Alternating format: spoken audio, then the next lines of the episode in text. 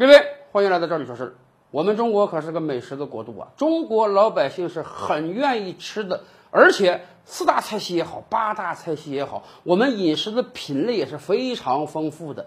这反映在我们日常生活中呢，每一个城市每天都有新的餐馆开出来，很多人也把到处寻觅美食呢当做一个生活中的乐趣。哎，咱们这么讲吧，每天都有很多新餐馆开，哪一家好，哪一家不好呢？我们如何决定去哪家餐馆吃，不去哪家餐馆吃呢？这个资讯是很重要的。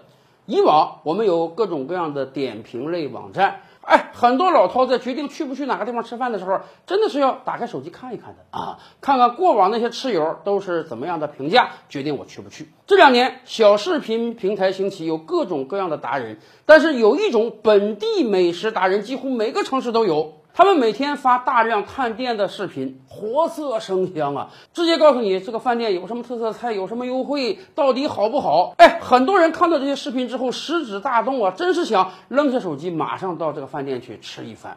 然而，随着时间的推移啊，很多人发现这个点评也好，这个小视频也好，怎么越来越不对劲了呢？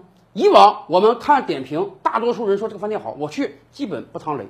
以往我看这个美食博主推荐哪个地方，我去确实人家说的恰如其分。可是经过一段时间的推演，我们发现点评网站上有大量的广告文，很多博主推完之后你去啊，满不是那么回事儿，那个饭店根本没有他形容的那么好。而小视频也是这样啊，有的美食博主夸上花一样的饭店，你去吃了感觉淡然无味。为什么会这样？原因很简单，人家都收了钱嘛。这已经是一个明规则了，谁都知道，各种各样点评网上的大 V，什么七级、八级以上的人，或者在小视频网站上拥有十几、二十万甚至上百万粉丝的本地美食达人，人家给你发的一个视频或者一个评论都是要收钱的。小城市可能拍一次收个一两千，大城市可能拍一次收一两万啊！店家指着这些人给自己推广广告啊，吃了人家嘴短。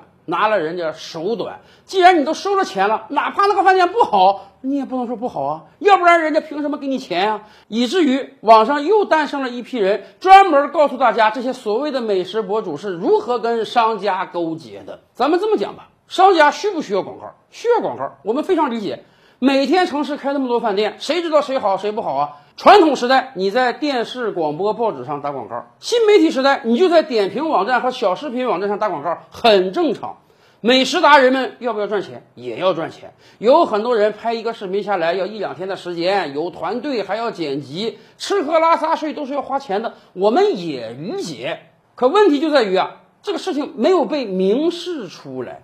以往我们看很多人的点评，人家都说我可能是自己信步游江来到这个地方吃饭的，我推给大家的是我最珍藏的小馆。我们看视频网站的时候，人家也总是摆出一个我每天正常的消费就是在这里，我感觉他吃的很好，所以我推给大家。而实际上这些都是广告。